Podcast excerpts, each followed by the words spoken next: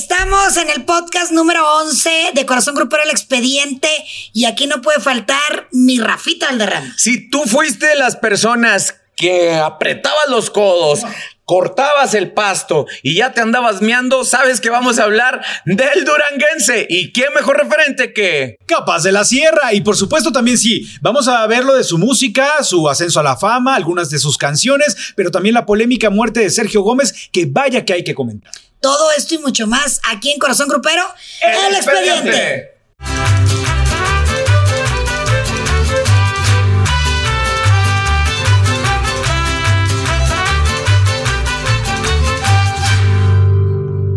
Ya estamos listos en Corazón Grupero El Expediente, el podcast número 11.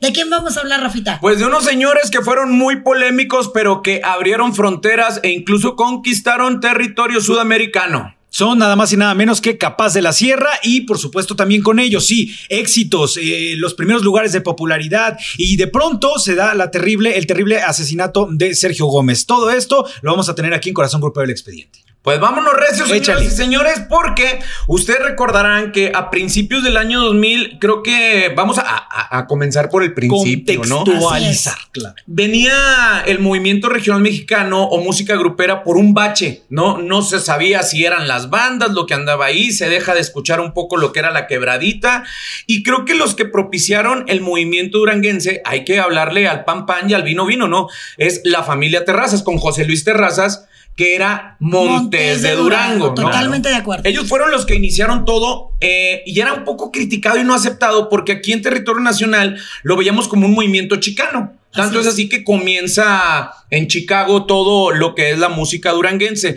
¿Por qué era tan criticado? Porque eran covers agarrados y hechos en sintetizadores de pianos nada más.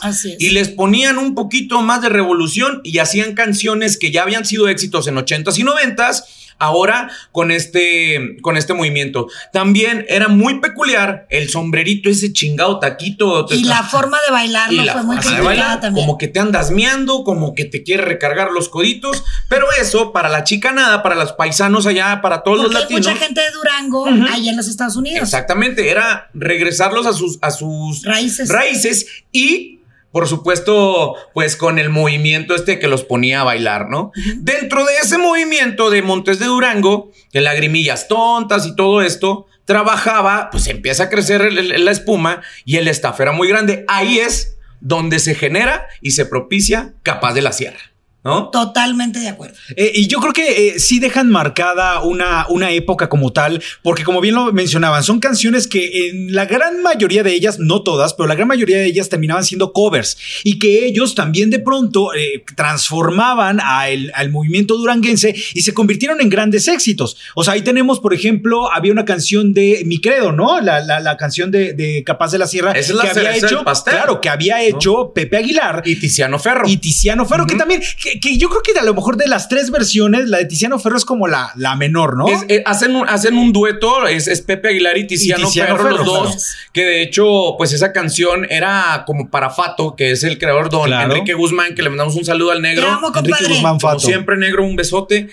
Él estaba muy encabronado cuando capaz la agarra y le empiezan a desmadrar con el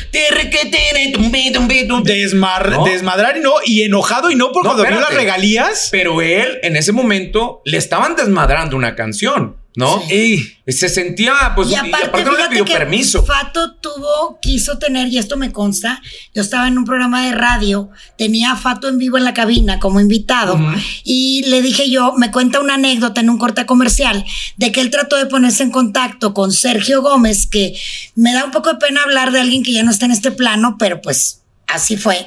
Eh, me dijo que lo había dejado colgado en el teléfono, que él le marcó a Sergio Gómez para hablar de esto, de la canción, y para ver la posibilidad de darle otros temas, y lo dejó colgado, o sea, espérame tantito, y mi compadre lo escuchaba ligando con una morra, y lo dejó media hora en el teléfono. Entonces me cuenta esto en cabina, ya me conoces.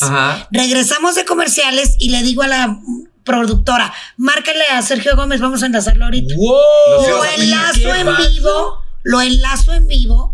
Sergio negó todo, por supuesto, y no maestro que yo, que la chingada y que, bueno, ahí se suavizó un poco el pedo, pero lo dejó colgado media hora. Mira nada más. Ahora, cabe mencionar que sí, Sergio Gómez fue una persona muy criticada porque decían que su temperamento era muy voluble, que menospreciaba a su gente. Y se le subieron los humos. claro, se le subieron mucho los humos. la fama. Él decía, él se decía a sí mismo el Luis Miguel Grupero. ¡Ay, Jesús! él, él se bautizó. o sea, esa no me la sabía tú. Sí. Pero todo esto viene a raíz de que imagínense una persona que era staff. O sea, no menosprecio el trabajo del staff, al contrario, lo aplaudo porque esos cabrones es parte fundamental para que un, grupo esté sonando. Claro. Pero de repente de ser el que les manejaba, el que se tenía que esperar, el que tenía que llegar primero para que desmontaran todo el escenario y el que se tenía que ir al último porque tenías que ir a dejarlo, de repente en esta inquietud va y le dice a José Luis Terraza, le dice, oye, güey, yo quiero ser parte del grupo. Le digo, sí, hombre, deja que cargue. Entonces, cuando él se da la oportunidad y platica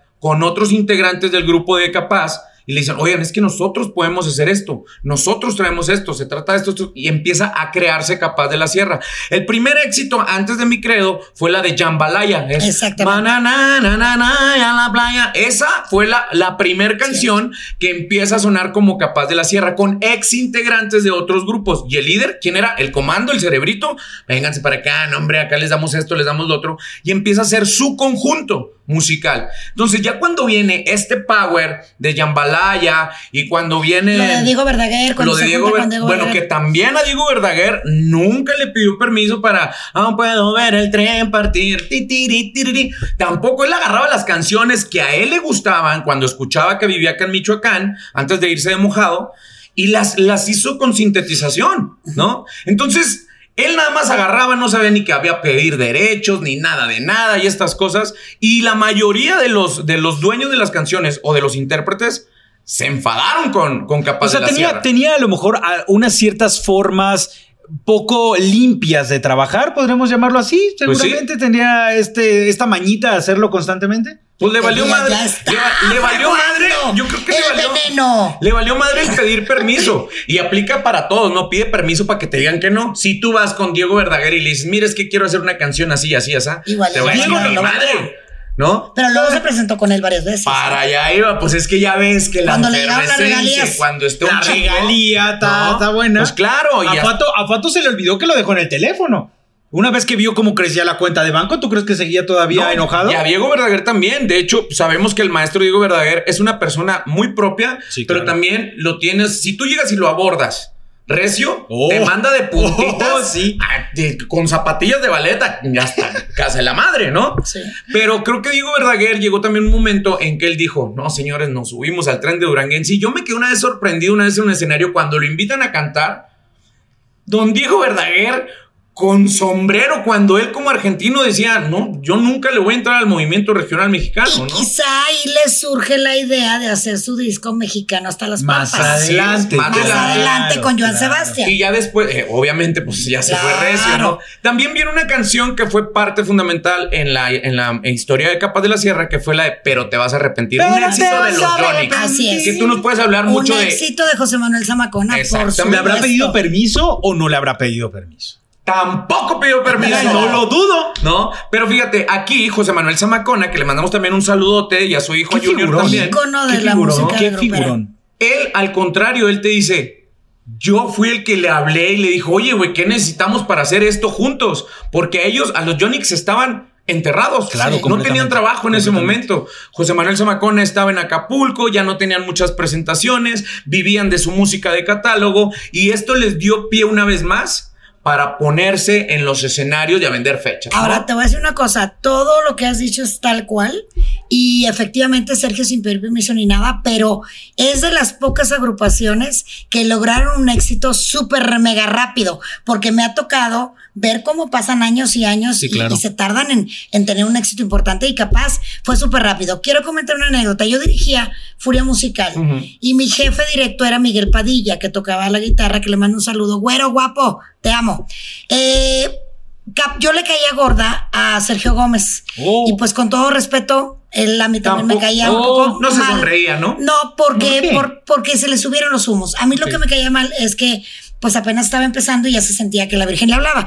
Él se hizo muy amigo de mi jefe, Miguel Padilla, y cuando ganan un premio Furia Musical, eso me llamó mucho la atención, el autobús de Capaz de la Sierra, en la parte de atrás, pusieron el premio Furia.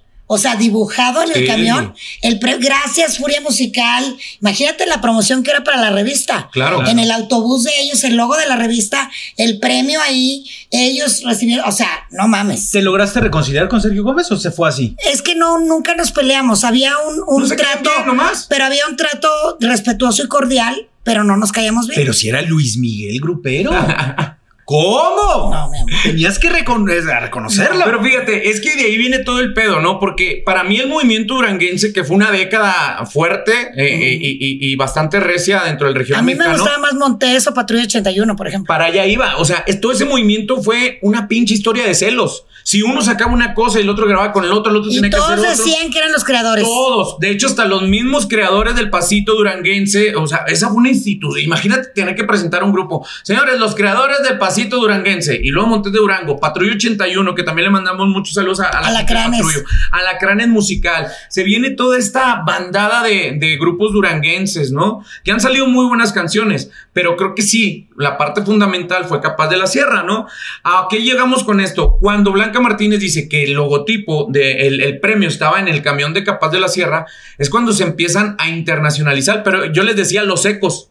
Porque por lo general los mojados es el que se va a trabajar para allá. Claro. Y ellos ya venían secos, pues llegaban con visa a trabajar a territorio nacional, pero se desborda y se van a Sudamérica. Las primeras estaciones de radio en Guatemala, El Salvador y Belice, que empezaron a tocar música regional mexicana, pedían exactamente mi credo, la de los Jonix, la de Diego Verdaguer. Y, y yo no creí un día que me invitaron a una gira que después, bueno, al año y medio, dos años, al año y medio de haberse creado Capaz de la Sierra, cuando ya andan rompiendo todo, de repente tenemos una invitación a todos los medios de comunicación para ir a develar la estrella de Capaz de la Sierra en Las Vegas.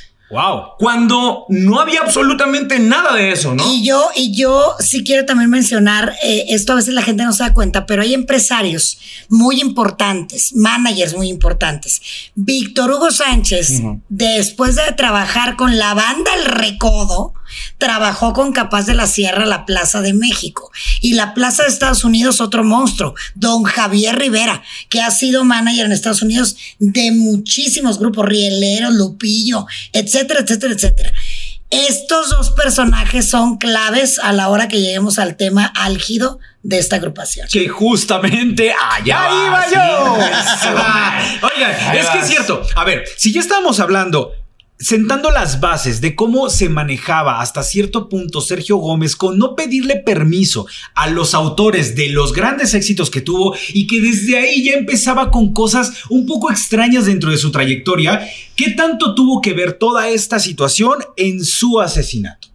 Porque hablemos claro, si ya desde ahí empezaba con cosas ocultas y que de repente no le gustaba trabajar de manera como tan limpia, ¿qué tanto tuvo que ver de pronto en que su carrera se haya visto completamente interrumpida y que se terminó su carrera con su asesinato?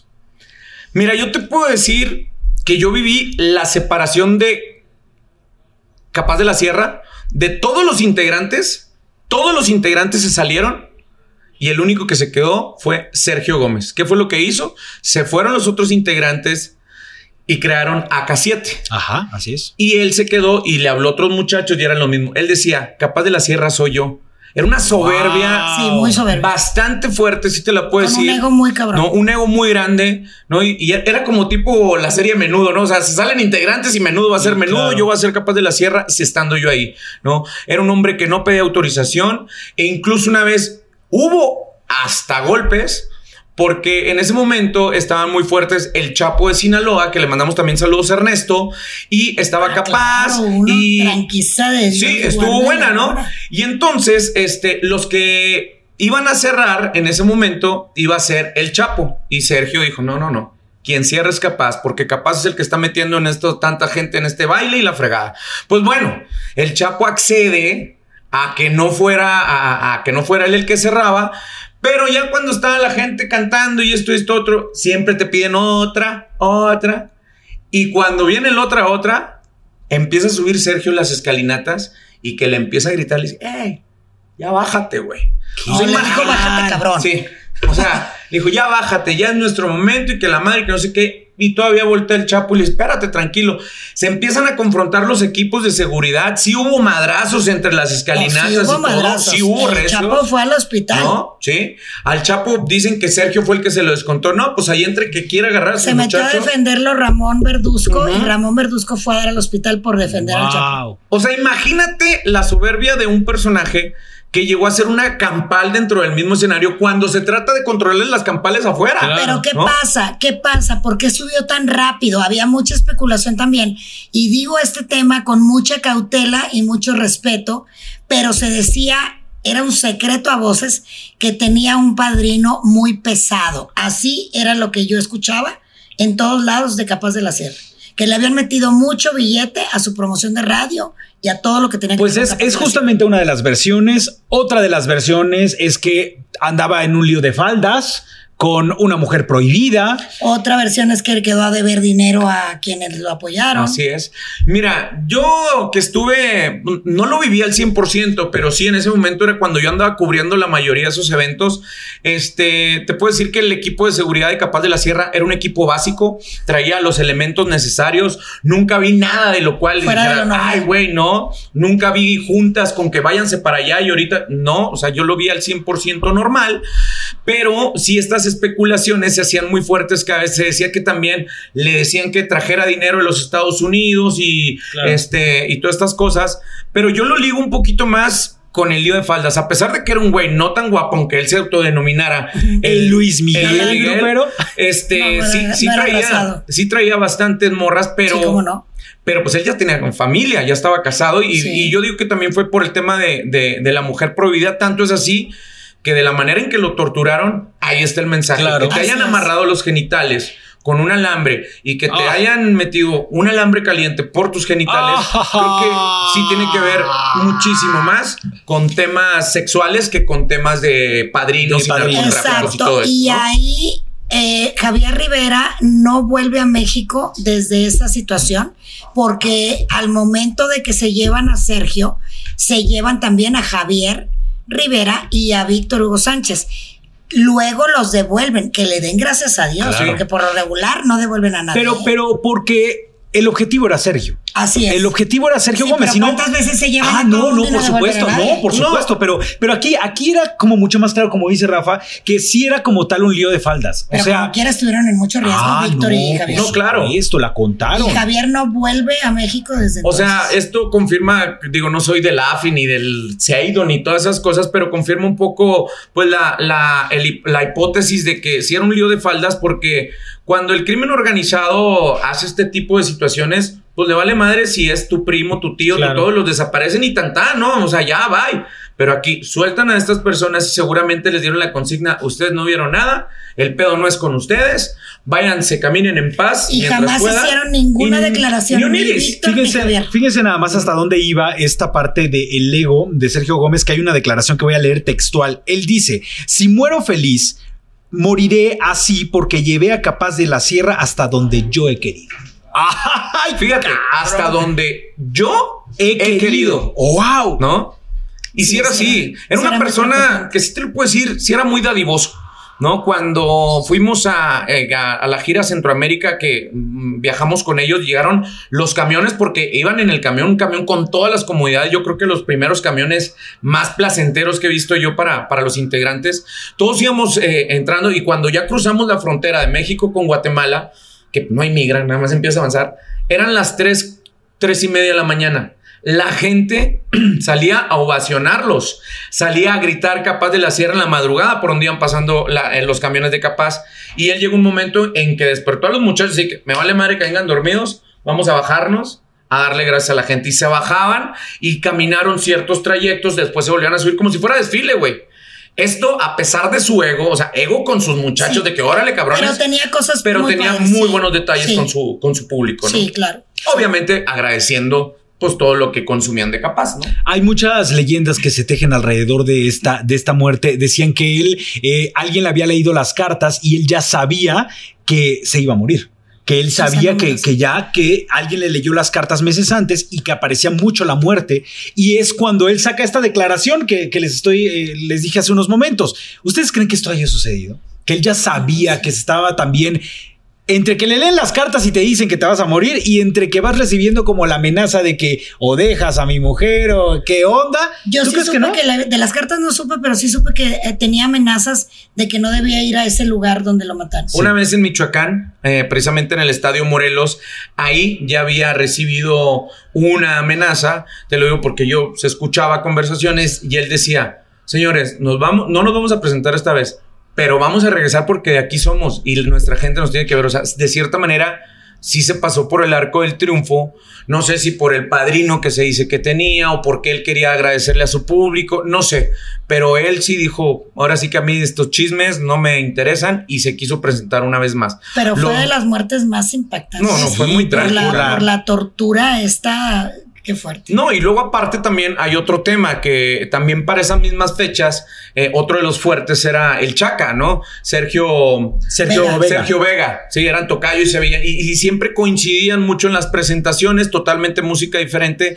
Y, se dice también que, que lo del Chaca tiene que ver porque meses después no, o sea, lo de Chaca fue totalmente diferente, no tiene absolutamente nada que ver con eso, fueron coincidencias de tiempos, pero Chaca era de las personas que se le cuadraba a, Sergio y, Sergio Gómez también respetaba mucho a Chaca, o sea, sí había buena comunicación, pues otra desafortunada coincidencia, ¿no? Oiga, compañero, se da entonces esta desaparición de Sergio Gómez, pero con esta desaparición también llega un problema familiar importante que es quién finalmente se queda con el nombre de Capaz de la Sierra, porque todo el mundo fallece, el que tenía los derechos, todo el mundo quiere agarrar su tajada y entre la viuda, el hermano y, y ahí sí lo digo con todo respeto, pero ahí sí con todo respeto, Sergio tenía razón. Capaz de la Sierra sin él no es capaz de la Sierra. No. No, no, no. Y no pasó ya nada. No, pues lamentablemente. Todo mi respeto para Juan y para todos los que han intentado. Sí, la señora Felicitas creo que es la, la viuda de Sergio Gómez. Este, es la que tiene todo. Sigue estando con los derechos del nombre. Eh, pero Juan, en este momento de que a mí, a mí no me gusta, aunque haya sido cierto, ¿no? Pero cuando tú dices, es que yo soñé y vino mi hermano y me dijo, tú eres el que sigue con el estándar. Pregúntale a Alejandra Ábalos que sueña, sueña y sueña con Jenny Rivera diciéndole que ella es la próxima diva de la banda. y soñó a la doña también, ya es que le dijo que era la, la nueva la diva. Nueva diva, y no ha hecho nada y sigue sin hacer nada. Pues bueno, pasa esto también con Juan. ¿no? O sea, aunque Sergio, aunque lo haya soñado, aunque le hayas hecho, pues bueno, haz una memoria implacable. Capaz Juan no vivió lo que vivió su hermano nunca en la vida, ¿no? Y reiteramos lo que hemos dicho en otros podcasts. No hay nuevos Sergio Gómez, no hay nuevas Jennys, no hay nuevas Selinas. Que si llega el nuevo Sergio Gómez, que cuando menos sea un poquito más derecho para pedir autorización, ¿va? Las pues, canciones. Pues bien que no sea tan tan egoísta, tan ególatra, ¿no? Yo creo que ese era un gran defecto de Sergio Gómez, de una persona muy compartida con su público, pero ahora sí que aplicaba el aquí mi chicharrón estruena. Hoy por hoy, entonces, ¿quién tendría mucho más el derecho de presentarse como unos capaz de la sierra? ¿La familia, la viuda, el hermano? ¿Quién? Yo te lo contestaría con algo que ustedes ya lo vivieron porque estuvieron ahí. ¿Quién tiene más derechos de recibir las regalías de Jenny Rivera? ¿Las que lo imitan o la familia Rivera? La familia Rivera. Ahí está. Yo creo que también le corresponde mucho a, la señora Felicita si ella quiere tener el nombre guardado, si quiere crear a cinco o seis muchachos como Sergio lo hacía y después desecharlos.